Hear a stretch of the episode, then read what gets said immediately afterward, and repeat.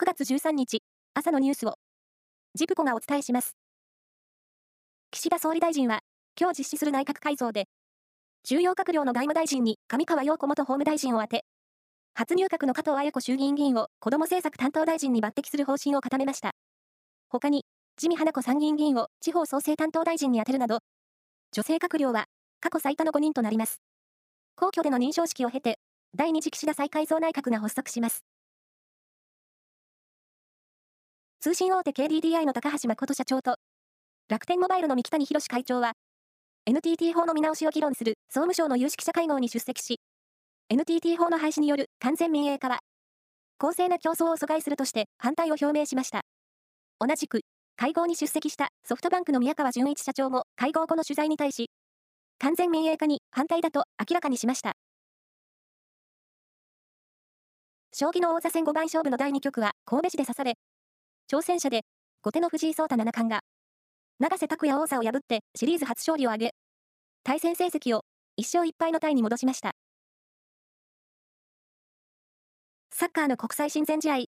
キリンチャレンジカップがベルギーで行われ、日本はトルコを4対2で下しました。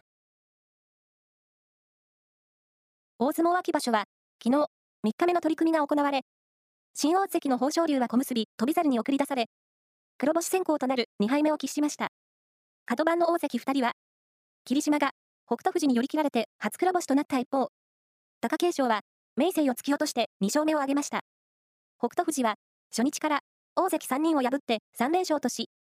これで3役以上の勝ちっぱなしはいなくなりました。プロ野球は昨日、6試合が行われ、セリーグは中日が DNA を3対1で下しました。中日は0対0の6回、石川昂弥のツーランホームランで均衡を破りました。阪神は巨人に1対0で勝って9連勝で、クライマックスシリーズ進出が決定。また、ヤクルトが広島に2対1で勝ったため、阪神の優勝へのマジックナンバーは3となりました。パリーグは、オリックスが日本ハムを8対1で破り、3連勝でマジックナンバーを9としました。ロッテは楽天に5対3で勝ち、連敗を4でストップ。ソフトバンクは西武に延長戦の末、8対4で勝ちました。以上です。